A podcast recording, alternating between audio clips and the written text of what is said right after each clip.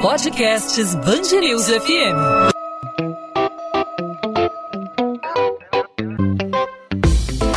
Dois às 20, com Maurício Bastos e Luana Bernardes. Oferecimento Cultura Inglesa. Inglês com cursos ao vivo pela internet, que incentiva, desenvolve e move você. Lojas fechadas, com restrições à circulação de pessoas, funcionários e clientes trancados em casa, empresas de todo o mundo não resistiram aos efeitos da pandemia de Covid-19. Além de mortos, o coronavírus deixou pelo mundo um rastro de falidos. No primeiro semestre de 2020, os pedidos de falência avançaram 34,2%, os pedidos de recuperação judicial 32,8% e as recuperações judiciais deferidas autorizadas 45,3%, mantida em relação ao mesmo período do ano passado, segundo o levantamento da Boa Vista junto a empresas brasileiras. Esse problema afetou desde o pequeno comércio da esquina de casa até grandes corporações de âmbito mundial, muitas delas não precisaram recorrer à recuperação judicial. Esse é um recurso que permite que a empresa deixe de pagar seus credores de maneira temporária. Ela ganha um fôlego para preparar um plano de recuperação e apresentar à justiça. Então, é uma medida para evitar a falência. Bom, sobre esse assunto, a gente conversa com o Maurício Moreira Menezes, advogado especializado em direito empresarial, ele que é sócio do escritório Moreira Menezes Martins Advogados. Lembrando que no começo de fevereiro o Senado aprovou numa votação simbólica o projeto da nova Lei de Recuperação Judicial e Falência, que pretende modernizar a legislação, ampliar os dispositivos de recuperação extrajudicial e também aumentar a quantidade de empresas que conseguem sair é, da situação de crise financeira. Maurício, obrigado por aceitar nosso convite aqui na Band News FM. Seja muito bem-vindo ao podcast 2 às 20. Eu que agradeço. É uma alegria participar e eu fico às ordens aí para esse bate-papo. Primeiro explicar para a gente, né, Maurício, é, a respeito da recuperação judicial. Muita gente, muita leiga, não tem intimidade com o assunto, associa logo recuperação judicial à falência, quando na realidade a recuperação judicial serve para justamente evitar a falência, por aí?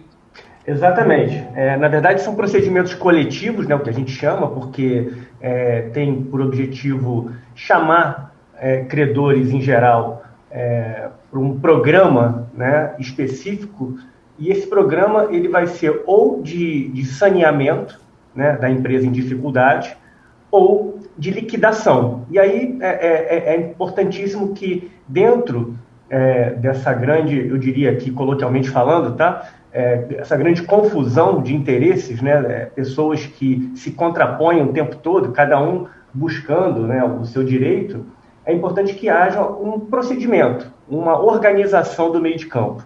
Né? E como você bem falou, é, a recuperação judicial ela tem é, é, é por principal objetivo proporcionar é, o saneamento, né? o retorno ao funcionamento normal da empresa.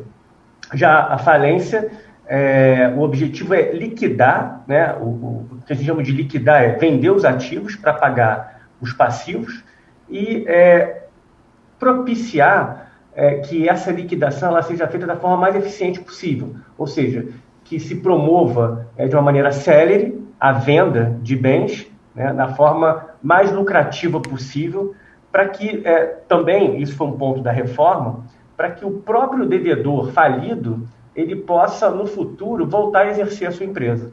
Então, existe aqui, é, esse é, é importante ser dito também, existe um, um viés que, é, na verdade, é uma adesão a, a, algo muito maior que é o empreendedorismo. Né? É a gente evitar é, um cenário que é muito comum no Brasil, que são falências que nunca terminam, e tentar trazer alguma celeridade para que esse empreendedor que não foi feliz nos seus negócios, é, ele possa retornar à atividade. Certo, então existe um procedimento de pedido de recuperação judicial para empresas que, porventura, estejam em dificuldade. Agora, diante dessa nova lei de recuperação judicial e falência, o que, que muda daqui para frente nessa lei de recuperação judicial? Fica um procedimento mais fácil para as empresas que vivem esse tipo de dificuldade? Olha, é, na verdade, houve né, um grande esforço é, durante os últimos anos de aprimoramento da lei. Né? É, foram reunidos, é, é, é foram é, formadas comissões de juristas, Brasil afora, para tentar elaborar um projeto que viesse a trazer reais melhoramentos né, na lei.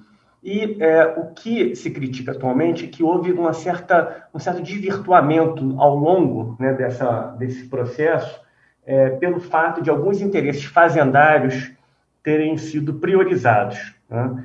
Independentemente disso, Maurício, é, é, isso, é, é, esse, esse, tema né, ele dá ensejo a muita discussão, né, acaloradas discussões, eu poderia dizer. Independentemente disso, o que a gente vê né, é, nessa, nessa reforma são, digamos assim, algumas, é, algumas colunas, eu poderia dizer, algumas colunas vertebrais que têm é, uma, eu diria, um, um, um propósito, é, é, um propósito de efetivos benefícios na lei. Então, eu, eu poderia dizer que, primeiro, uma, uma, primeira coluna vertebral tá, seria uma atualização da lei é, para aquilo que já foi discutido durante esses anos todos de aplicação da lei que era de 2005, né, que vem lá desde 2005. Então, exemplo, tá? É, a lei permite a prorrogação do prazo de suspensão das ações de cobrança contra o devedor em dificuldade. Então, antes o prazo era 180 dias, improrrogável. Né? É, o Superior Tribunal de Justiça é, formou uma jurisprudência que é, passou a tolerar a prorrogação por um, pelo mesmo período. Né? Então, desde que o devedor não tivesse dado causa é, ao atraso. Então, hoje a lei ela contempla um, um, a reforma, né? ela visa é, é, é contemplar exatamente essa jurisprudência do STJ, do Superior Tribunal de Justiça, para que esse prazo seja, em caráter excepcional, é, prorrogado pelo juiz da, da recuperação. Uma outra situação que é, foi contemplada na reforma é a situação do produtor rural. Tá? É, para explicar para pro, os nossos ouvintes, né? o devedor, ele para postular recuperação judicial, ele precisa comprovar que ele exerce regularmente a sua atividade pelo período de dois anos. Tá? O produtor rural, ele pode ou não se cadastrar como empresário. Caso ele se cadastre como empresário, ele tem acesso à recuperação judicial. Porém, é, para que ele prove os dois anos de, de atividade regular, ele não precisa é, demonstrar que ele é inscrito como empresário é, é, desde esses dois anos né, anteriores, previamente à recuperação. Ele pode apresentar documentos contábeis, né, é, elementos contábeis para esse efeito. Então, é um tratamento diferenciado né, para o produtor rural diante de uma realidade é, no Brasil que o agronegócio é, tem uma relevância muito forte. Então, Maurício, dessa forma, por exemplo, a Covid-19 esse ano e o ano que passou, claro, deixou muitas empresas numa situação muito delicada, muito difícil. A gente viu muitas empresas fechando as portas, interrompendo as suas atividades. Pode ter tido influência da pandemia, dos efeitos da pandemia, essa nova versão da, da lei de, de recuperação judicial, pelo, pelo, que você, pelo que você, como especialista, percebe? Maurício, houve, é, no, ano passado, no curso do ano passado, havia mais de cinco projetos de lei sendo discutidos em regime de urgência. Né? Então, isso foi muito acelerado em razão da pandemia. É, como você bem colocou, é, muitos empresários eles ficaram em situação crítica, né? principalmente é, é, é, ligados ao comércio, né? que teve que ser fechado. Então, houve sim né, uma quebra generalizada e, sem dúvida alguma, é, a aprovação, a, toque de caixa né, desse projeto é, teve por influência esses esforços né, é, para tentar, de alguma maneira, é, amenizar os efeitos dramáticos né, da pandemia. Maurício Moreira Menezes, advogado especializado em direito empresarial, sócio do escritório Moreira Menezes Martins Advogados, explicando para a gente é, do que se trata essa nova lei de recuperação judicial e falência que pretende modernizar a legislação, especialmente nesse momento difícil para as empresas de todo o Brasil, de todo o mundo, é, em que muitas fecharam. Esse momento da pandemia, muitos, muitas foram obrigadas a fechar as portas. Maurício, obrigado mais uma vez pela participação com a gente aqui na Band News FM. Até uma próxima oportunidade. Eu que agradeço, até a próxima e eu fico às ordens para os próximos bate-papos. 2 às 20, com Maurício Bastos e Luana Bernardes. A vacinação de idosos na cidade do Rio não vai voltar na segunda-feira, apesar da previsão inicial dada pela Secretaria Municipal de Saúde. O calendário atualizado só deve ser divulgado quando novas doses forem entregues pelo Ministério da Saúde à Secretaria Estadual de Saúde. O governo federal anunciou a distribuição de uma nova remessa para o dia 23, mas a Prefeitura do Rio trabalha com prazo de até 15 dias para o retorno da imunização de idosos. No momento, somente os profissionais de saúde estão sendo vacinados com a segunda dose da Coronavac Coronavac. De acordo com a Prefeitura, cerca de 245 mil cariocas têm a aplicação garantida.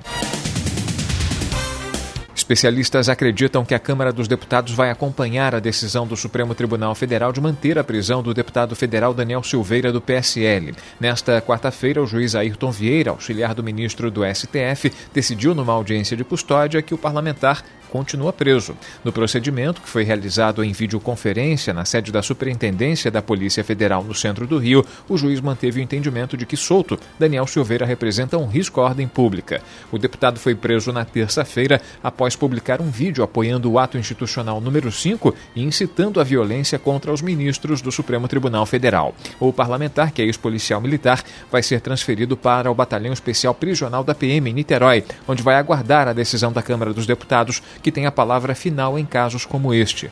A prisão de Daniel Silveira foi decretada nesta terça e referendada por unanimidade nesta quarta-feira pelo plenário do tribunal. A Procuradoria-Geral da República também denunciou o parlamentar. Daniel Silveira foi eleito pela primeira vez em 2018 e se envolveu em polêmicas desde a campanha. Ele participou de um ato em que uma placa com o nome da vereadora Marielle Franco foi quebrada. A placa é mantida no gabinete dele até hoje. O deputado também é investigado em outro inquérito no STF que apura o financiamento a atos antidemocráticos. O cantor Belo publicou um vídeo na internet como forma de desabafo, momentos depois de deixar a prisão nesta quinta-feira. Nas imagens gravadas na casa onde mora, na Barra da Tijuca, zona oeste do Rio, o artista aparece chorando em silêncio. Por escrito, Belo pede justiça. O cantor deixou o presídio de Benfica, na zona norte do Rio, após a justiça aceitar um pedido de habeas corpus da defesa. A saída do cantor foi tumultuada e ele não falou com jornalistas. Belo declarou à Polícia Civil que foi contratado para fazer o show no Complexo da Maré Maré por 65 mil reais. No depoimento, o artista contou que não teve contato com criminosos armados ou com fãs e que foi direto ao local do show, que durou cerca de 80 minutos. Mesmo solto, o cantor vai responder pelos crimes de epidemia, infração de medida sanitária, invasão de prédio público e organização criminosa. Belo estava em Angra dos Reis, na Costa Verde Fluminense, na quarta-feira, quando foi preso. O evento foi realizado no interior de uma escola estadual na favela Parque União, no dia 12, e não teve autorização da Secretaria Estadual de Educação. A Polícia Civil investiga se o chefe do tráfico de drogas da comunidade autorizou a invasão da escola. A Polícia Militar informou que o patrulhamento foi intensificado na região da Praça Seca, na zona oeste do Rio, depois de uma madrugada e manhã de muita violência no bairro. De acordo com informações de testemunhas, os tiros começaram por volta de duas horas da manhã e só terminaram às cinco. Já com o dia claro, cinco granadas foram encontradas na região, pelo menos duas na rua Marangá, perto do Morro da Barão. As outras estavam numa área de mata. O esquadrão antibombas da Polícia Civil foi acionado para detonar os explosivos. Os disparos foram ouvidos de diferentes diferentes vias do bairro, como as ruas Barão, Capitão Machado e Cândido Benício. Segundo os primeiros relatos, o tiroteio teria começado na área de mata da comunidade do Batumos. 2 às 20. Ponto final no 2 às 20. O 2 às 20 é a Band News FM em formato podcast com os principais assuntos da nossa cidade do nosso estado, os destaques do Rio de Janeiro, sempre disponível para você o podcast a partir das 8 da noite de segunda a sexta-feira nas principais plataformas de streaming de áudio ou no nosso site bandnewsfmrio.com.br. Nessa quinta-feira falamos sobre a nova lei de recuperação judicial e falências. Aí na pandemia a gente teve muitas empresas fechando as portas, aí com as lojas fechadas, com a circulação circulação restrita de pessoas, com clientes, com funcionários trancados em casa, empresas de todo mundo não resistiram aos efeitos da pandemia, tiveram que fechar as portas, coronavírus deixando além de mortos, de contaminados, deixando muitos falidos. E aí a gente falou sobre a importância da lei de recuperação judicial e falências nesse momento em que as empresas vivem dificuldades, sobre essa ferramenta que é essencial para empresas que passam por crise econômica nesse momento de pandemia. Podcast 2 às 20 volta nessa sexta-feira, fechando a semana, e claro, a gente conta sempre com a sua participação, não apenas ouvindo, mas também sugerindo, interagindo, mandando a sua pergunta, a sua sugestão, a sua crítica. Fique à vontade para participar aqui do podcast 2 às 20. Você pode utilizar o Instagram para mandar mensagem para a gente. Luana Bernardi está de férias, volta no mês que vem. Você fala diretamente comigo no arroba Maurício Bastos Rádio e, claro, também nas redes da Band News FM. É só procurar Band News FM Rio, não só no Instagram, mas também no Facebook, no Twitter. Todos os caminhos te levam a Band News FM. A gente volta nesta sexta então e eu conto com você. O encontro está marcado. Tchau, tchau.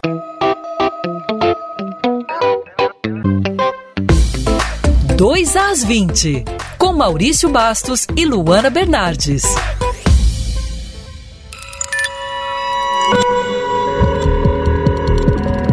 Podcasts Band News FM.